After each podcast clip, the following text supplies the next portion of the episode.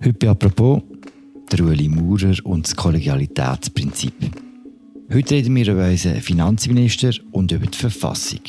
Der Bundesrat entscheidet als Kollegium, heisst es dort. Woher kommt das Kollegialitätsprinzip? Was ist die Idee dahinter? Und hat es der Ueli Maurer gebrochen, so wie es jetzt alle sagen? Das sind Themen von der aktuellen Ausgabe von «Apropos» im täglichen Podcast vom Tagesanzeiger. Mein Name ist Philipp Loser und mein Gast in diesem staatsphilosophischen Kolloquium ist der Bundeshausredakteur Markus Häfliger. Sali Markus. Oh Philipp, du äh, setzt die Latte hoch, aber auf jeden Fall versuchen wir es. Hoi, hoi. Dass wir heute über das Kollegialitätsprinzip reden, Markus, hat ja einen Hintergrund. Wir hören schnell hier rein. Bundesrat Uli Maurer im Freiheitstrichler Tenue. Was aussieht wie eine nette Geste für einen traditionellen Dorfverein, schlägt hohe Wellen. Viele User auf Twitter fordern sogar dessen Rücktritt. Letzten Sonntag ist der Bundesrat Uli Maurer in einer Kutte der Freiheit Trichler auftreten. Das ist eine Gruppe, die im Zentrum der Demos gegen Corona-Massnahmen steht. Die Frage ist ganz einfach hat der Uli Maurer mit diesem Auftritt das Prinzip der Kollegialität verletzt?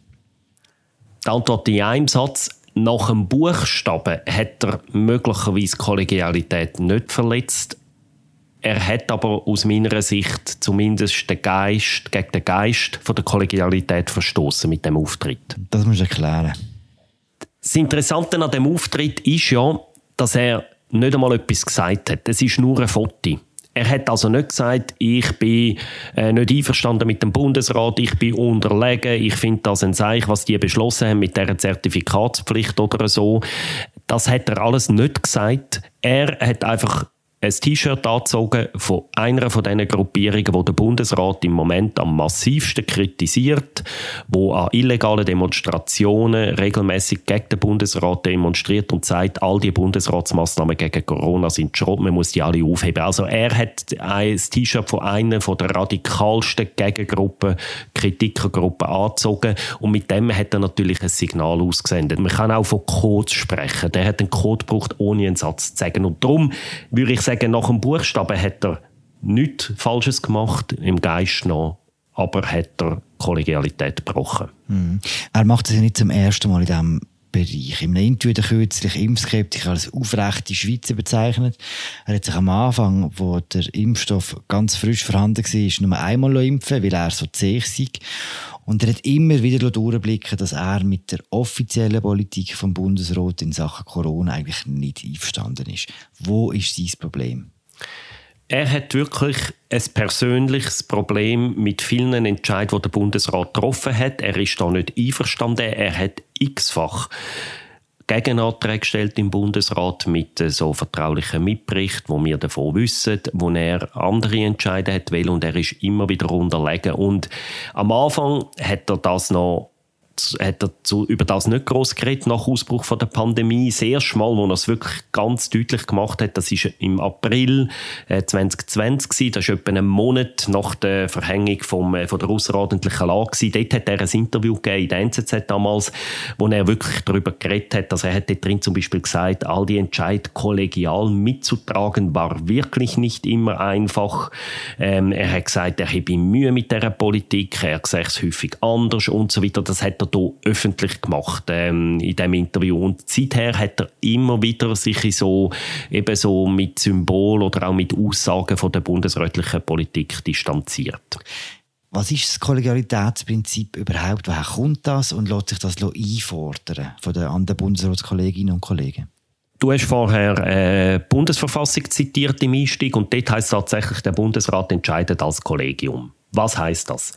Das Kollegialitätsprinzip ist ein sehr altes Regierungsprinzip. Also das hat schon in der alten Eidgenossenschaft gegeben, hat es Gremien gegeben, Räte gegeben in einzelnen Kantonen, die nach dem Kollegialitätsprinzip funktioniert haben. Und was heißt das? Du hast irgendeine Regierung, wo entscheidet als Gremium. Das heißt, die fetzen sich intern, stimmen ab über einen Entscheid und nachher gehen sie vor das Volk und sagen, wir haben das und das entschieden. Und man sagt dem Volk weder, wer welche Meinung hat. Man sagt nicht, in welchem Stimmenverhältnis das der Entscheid stand sondern man sagt einfach, was man entschieden hat. Und alle Mitglieder von der kollegialen Regierung sind nachher gehalten, den Entscheid gegen aussen zu vertreten. Und zwar mit den Argumenten, die die Mehrheit hat. Das kann dann so weit führen, eben der Bundesrat ist die berühmteste, wichtigste kollegiale Regierung in der Schweiz, aber das Gleiche gilt auch für Kantone, für Städte, für Gemeinden, wo das genau gleich funktioniert.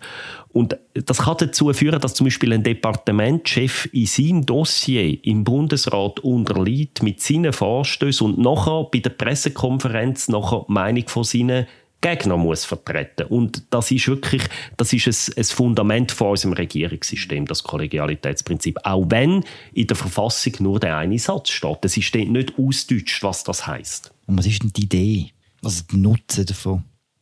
Das ist jetzt eine gute Frage. Ich denke, die Idee ist, dass irgendeine Führung möglich ist von einem Land oder von, einer, äh, von einem Kanton auch wenn du nicht einen König hast, oder? In einem Königreich oder in einem System wie irgendwie in, in Amerika, wo am Schluss der Präsident sehr große Macht hat oder ein Diktator, wo einfach eine Person entscheidet, oder dort ist die Führung irgendwie gewährleistet. Das will man in einer, äh, will man in unserer Demokratie und in anderen Demokratien nicht und darum hat man es auf mehrere Personen abgestützt. Wir haben ja auch in der Schweiz keinen Regierungschef, auf das können wir vielleicht noch, ein, noch eingehen dann. Ähm, und die Idee, dass trotzdem eine Art eine Führung da ist und eine glaubhafte Führung, ähm, ich glaube, das ist die Idee dahinter. Dass nicht äh, jeder einfach etwas anderes erzählt, oder? Und dass irgendwie ein Staat auch mit, einer, mit einem Staatsoberhaupt, in der Schweiz ist ja, unser Staatsoberhaupt besteht aus sieben Personen, oder? Dass es trotzdem irgendwie glaubwürdig ist, ähm, ähm, dass es auch die, auch die Leute irgendwie ähm, nachvollziehen können, sagt man mir, die fetzen uns intern und reden dann mit einer Stimme. Mhm. Gibt es auch in anderen Ländern? Das ist ein Schweizer Sonderfall? Es gibt es auch in anderen Ländern, auch in Deutschland. Ähm, redet man vom Kollegial, die nennen es das Kollegialprinzip zum Teil. Aber es ist einfach weniger ausgeprägt. Nehmen wir mal die deutsche Bundesregierung. Die tun auch zum Teil kollegial miteinander entscheiden, Fälle diskutieren. Aber du hast halt dort eine, die mächtiger ist als die anderen, nämlich die Bundeskanzlerin, wo am Schluss auch eine Richtlinienkompetenz hat, wo man redet vom sogenannten Kanzlerprinzip und so weiter, wo eben am Schluss auch kann etwas befehlen im Prinzip und das haben wir ja bei uns nicht. Es gibt es auch in anderen Ländern, aber in der Schweiz mit unserem System, mit sieben gleichberechtigten Bundesräten und vor allem auch mit dem Konkordanzprinzip, das ist ja eng mit dem Kollegialitätsprinzip verknüpft. Das führt dazu, dass das Kollegialitätsprinzip in der Schweiz deutlich wichtiger ist als zum Beispiel in Deutschland oder von Frankreich oder so schon gar nicht zu reden. Hm. Konkordanz heißt ja, dass alle entscheidenden Kräfte eingebunden sind. Kollegialität heißt, dass die am Schluss eine Stimme mit einer Stimme sprechen. Wer tut denn das am Schluss kontrollieren eigentlich? Niemand. Niemand. Also es hat es immer wieder gegeben über die Jahre. Und kontrollieren, wenn es einer krass macht, dann in der Regel wird er dann vielleicht vom amtierenden Bundespräsidenten ein bisschen gerückt an der nächsten Sitzung, aber man kann ja nichts machen. Ich meine, nicht einmal das Parlament, ein Bundesrat könnte das Kollegialitätsprinzip jeden Tag brechen. Es kann niemand etwas machen bis zu der nächsten Wiederwahl durchs Parlament, dann könnte das Parlament abwählen, oder? Einfach, dass wir ein bisschen das Gefühl bekommen, auf das, was jetzt Rudi Maurer gemacht hat, was gibt es denn so für historische Beispiele von offensichtlichen Brüchen der Kollegialität? Es gibt die Kollegialität, die hat man nie 100% absolut verstanden. Es hätte so einen Konsens gegeben, eigentlich immer, wenn ein Bundesrat wirklich ein massives Gewissensproblem hat mit einem Entscheid, dann dürfen das irgendwie signalisieren gegen aussen. Ein berühmtes Beispiel ist aus dem Jahr 1974. Dort ist es um die Liberalisierung der Abtreibung gegangen. Und der Bundesrat Furgler ist der zuständige Bundesrat als Justizminister. Und er hat einfach gesagt, Abtreibung, das ist für mich eine Gewissensfrage, ich kann das nicht gut heißen. Dann hat er sich geweigert, die Vorlage im Parlament zu vertreten. Und an seiner Stelle hat dann der damalige Bundespräsident das müssen machen. Also am Schluss ist die auch gescheitert, die Vorlage. Das ist ja dann erst viel später realisiert worden. Aber das zeigt, oder? Man hat das immer auch einem Bundesrat zugestanden, wenn es wirklich massiv ist, dass er das auch kann signalisieren oder? Dann hat es natürlich, und es hat immer wieder so Fälle gegeben, oder es auch so ein Leuenberger von einem Blocher gar nicht schweigen, die haben es immer wieder geschafft, irgendwo das zu signalisieren. Aber was man sagen in den letzten Jahren, der absolute Schweizer Meister in dem ist seit Jahren, eigentlich seit Beginn von seiner Amtszeit fast, Ueli Maurer. Das muss man wirklich sagen, er macht das häufig, systematisch. Im Jahr 2014 geht irgendwie die Weltwoche zum Ueli Maurer und macht ein Interview mit dem Ueli Maurer und der erzählt ihnen frei von der Leber weg, dass der Burghalter wirklich Neutralität an die Wand fahre und es ist dort um irgendeinen Entscheid gegangen zusammen OSZD und dass das absolut unzulässig ist und irgendwie Verfassungsbruch und alles mögliche wirklich sehr hart, oder? Das Interview erscheint und am gleichen Morgen, wo das in der Zeitung war und wo das erste andere Journalisten anfangen zu lesen, publiziert das Departement von Mur, also seine Pressestelle, auf der Webseite vom Departement äh, eine Stellungnahme, wo sie schreiben, wörtlich, in einem sehr kurzfristig anberaubten Gespräch mit der Weltwoche sind Aussagen von Bundesrat Ueli Maurer enthalten, welche gegen das Kollegialitätsprinzip äh, verstoßen. Dann hat er dann noch weiter gesagt, der Maurer fühlt sich sehr wohl im Bundesrat und er schätze auch die gute Zusammenarbeit und das kollegiale Einvernehmen und hat dann auch weiter gesagt, selbstverständlich stehe Maurer ohne Wenn und Aber zum Kollegialitätsprinzip. Er hat sich dann äh, noch bedauert, was da passiert, was ihm passiert ist mit dem Interview, oder? Das ist so ein Fall, das war aus dem 14. und seither, das ist wahrscheinlich der krasseste Fall damals, aber es hat immer wieder so Fälle, auch in der Corona-Politik. Wir haben jetzt vorher von dem NZZ-Interview gebracht, mhm. oder? Und dann jetzt das T-Shirt und das mit den senkrechten Schweizer finde ich jetzt selber die Aussage finde ich nicht schlimm, weil tatsächlich kann man ja senkrechter Schweizer sein und die Impfung ablehnen. Das würde, aber auch dort wieder der ganze Kontext ist ja immer, er signalisiert, ich bin gegen Massnahmen vom Bundesrat, ich finde sie übertrieben, ich finde sie falsch. Ähm, und es hat ja dann noch ein anderes T-Shirt gegeben, das haben auch schon viele wieder vergessen, oder? Das, er hat ja vor etwa einem Jahr schon mal ein T-Shirt angezogen, ähm, wo er sich damit hat äh, füttern lassen. Und dort drauf ist gestanden, Tell, wo bist du? Die verfluchten Vögte sind wieder im Land, oder? Also, wenn ein Bundesrat sagt im Prinzip, die Regierung sind Vögte, die das Volk knechtet. Ich meine, das ist schon, eben auch dort, er hat keinen Satz gesagt. Er hat es nach dem Buchstaben nicht gebrochen. Er hat nicht gesagt, mit welchem Entscheid dass er sich nie einverstanden war. Aber auch hier mit dem Geist, äh, ein Verstoß gegen den Geist von der Kollegialität, ganz klar. Was hältst du von der Argumentation, dass der Uli Moore das bewusst macht, um den Teil der Bevölkerung in der Schweiz abzuholen, wo eben von der aktuellen Corona-Politik der Schweiz nicht so viel halten? Es sind zwei Fragen, die du jetzt stellst. Macht, wie bewusst macht es und holt er mit dem nicht eben einen Teil der Bevölkerung ab? Das ist ja ein Argument, das man viel gehört hat in den letzten Monaten, dass man sagt, das ist gar nicht so schlecht. Das ist taktisch sogar im Sinn der Gesamtregierung nicht schlecht, wenn quasi diese Corona- oder Massnahmen-Skeptiker, wenn die das Gefühl haben, wir, mindestens einer von denen, der vertritt uns ja in der Regierung. Und ich persönlich habe durchaus gewisse Sympathie für das Argument. Das ist jetzt meine persönliche Meinung, dass es nicht so schlecht ist, dass man auch signalisiert, hey, wir haben interne Diskussionen. Wir sind uns auch nicht immer einig. Und im Fall liebe, liebe Freiheitstrichler und äh, liebe Maßvollgruppen und ich weiß nicht, wie die Verfahren in der Verfassung, wie sie alle heißen, im Fall eure Argumente werden im Bundesrat eingebracht. Ich habe durchaus gewisse Sympathie, dass das auch einer gewissen Deeskalation kann dienen kann, wenn die das Gefühl haben, wir, sind auch, wir haben auch eine Stimme im mhm. Bundesrat. Ich höre ein grosses Aber. Jetzt aber mit diesen Freiheitstrichlern.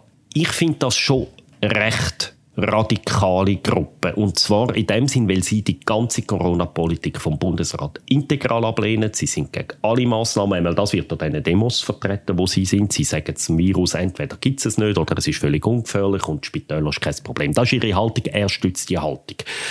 Ich mache einen Vergleich. Es, wenn der Ueli Maurer ein T-Shirt von der Freiheitstrichler zeigt, ist das etwa das Gleiche, wie wenn der Anna Berset würde ein T-Shirt anlegen von der XOA, wo gegen den Viola Amherd ihre neuen Kampfjets mhm. protestiert, wo die Initiative gegen die Kampfjets unter ist etwa die gleiche Währung. Man muss es so klar sagen, oder? Ähm, auch dort ein Bundesratsentscheid für die Kampfjets. Es gibt jetzt Kritik an dem. Oder wie wenn Simonetta Sommaruga ein T-Shirt anlegen wo drauf steht, Karin Keller-Sutter nimmt Sterne 5 5000 Afghanen auf. Oder? es sind nicht einfach Gruppierungen, die einen Teil von der Regierungspolitik ein bisschen kritisieren, sondern fundamentale, wichtige, grosse Entscheid in Frage stellen zu 100 Prozent.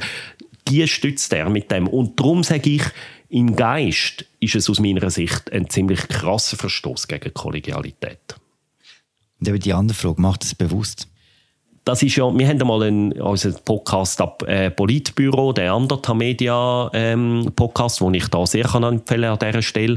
Dort haben wir einmal eine ganze Sendung am Uli Maurer gewidmet und sind dieser Frage auch nachgegangen, oder?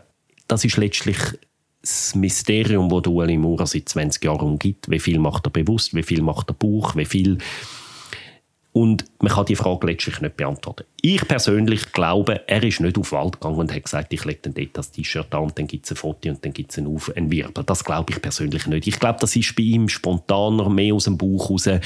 Ähm, ja, das ist nicht so, so geplant. Was ich noch eben viel interessanter finde, ist, dass es, wenn andere Bundesräte, ich habe das Beispiel mit dem Alain Berset gemacht, mhm. ich meine, er würde vernichtet werden, oder? Wenn er das würde machen, oder?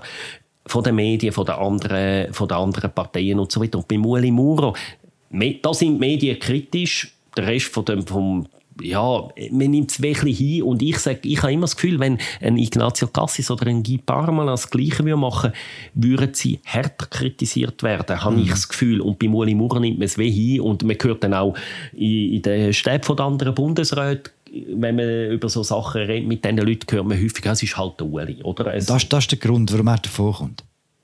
Das ist ein Grund. Und der zweite Grund, dass natürlich er bis heute den anderen Parteien eine Art als der, der gilt, wo damals verhindert hat, dass der Blocher quasi, dass man den Blocher nochmal müssen im Bundesrat äh, ähm, wählen, dass er der ist, wo auch sich immer äh, vom, vom Blocher auch äh, persönliche Distanz zu ihm gehalten hat, auch jetzt zu der Tochter Martula Blocher eine persönliche Distanz halten und das ist irgendwie so das. Ich glaube, das, das ist auch noch so ein Faktor, der da mitspielt bei den anderen Parteien, dass man es ihm mehr durchgehen lässt, man anderen würde durchgehen lassen. Wenn es in einem anderen Land passiert wäre, mit einer anderen politischen Kultur, kann man davon ausgehen, dass am Tag nachher Rücktrittsforderungen kommen wären an den Minister. Warum passiert so etwas in der Schweiz nicht? Warum haben wir keine Rücktrittskultur? Also ich bin nicht ganz sicher, ob das so stimmt. Also weil, weil ich ja, wenn ich vorher ausgeführt habe, das Kollegialitätsprinzip in anderen Ländern weniger fundamental ist als in der Schweiz. Darum glaube ich jetzt, bin ich nicht, ehrlich gesagt nicht ganz sicher. Und, aber eben, warum keine Rücktrittsforderung? Also, ja, wir haben einfach keine Rücktrittskultur, oder? Also ich meine, in der Geschichte, ich habe jetzt nicht ganz alle Fälle präsent, aber Bundesräte, die nach einem Fehltritt oder nach einer politisch verlorenen Abstimmung zurücktreten sind, die kann man also recht etwa einer Hand abzählen. Es hat ein paar wenige Fälle gegeben und so, aber es, wir haben das einfach nicht, oder? Nicht nur im Bundesrat. Und ich, also ich persönlich finde das jetzt auch nicht so schlecht, dass wir das nicht haben, oder? Die, die Rücktritt. Auch mir, also bis wir Medien in der Schweiz einen Politiker zum Rücktritt auffordern, auch wir sind, haben da recht äh, grosse Zurückhaltung, muss man sagen. Hm. Wie lange bleibt Uli Maurer noch im Bundesrat? Ja, das ist das zweite Mysterium von Uli Maurer. Also er wird jetzt dann im Dezember 71. Das ist also verglichen für die letzten 30 Jahre ist das ein sehr alter Bundesrat. Ich glaube, wir haben keinen gehabt, der letzten, er ist auch schon 13 Jahre jetzt im Bundesrat. Auch das überdurchschnittliche Amtszeit jetzt schon. Und äh, das ist eines der grossen, äh, grossen Rätsel, wo man zu Bern, äh, wo, wo uns Journalisten auch immer wieder einmal beschäftigt. Wie lange macht er noch die Legislatur fertig? Dass er nochmal kandidiert im 23. halte ich für fast ausgeschlossen. Ob er bis dann noch macht, das, that's a question. Mhm. Und was er macht während der Zeit auch? Ja, also ich denke, ähm, das Thema, es wird noch die ein oder andere Artikel bis dann geben, wo im gleichen Artikel der Name Uli Maurer und äh, Kollegialitätsprinzip wird vorkommen, glaube ich. Danke, Markus. Danke dir, Philipp. Das war die aktuelle Folge von «Apropos» im täglichen Podcast vom Tagesanzeiger und der Redaktion der Media. Mein Name ist Philipp Loser, ich habe geschwätzt mit dem Bundeshausredakteur Markus Häfliger. Bleibt noch ein bisschen dran, es kommt noch eine Botschaft von der Leitproduktentwicklung Regula Marti. Wir hören uns morgen wieder. Bis dann, ciao zusammen. Hallo zusammen, mein Name ist Regula Marti und ich bin Leiterin der Produktentwicklung im TAGI. Als Team stellen wir sicher, dass unsere Leser alle Geschichten auf der Webseite und in der App möglichst einfach finden und so ansprechend wie möglich können lesen und natürlich auch hören. Wenn ihr das unterstützen wollt, dann könnt ihr das am besten machen mit einem Abo, und zwar auf tagiabo.ch.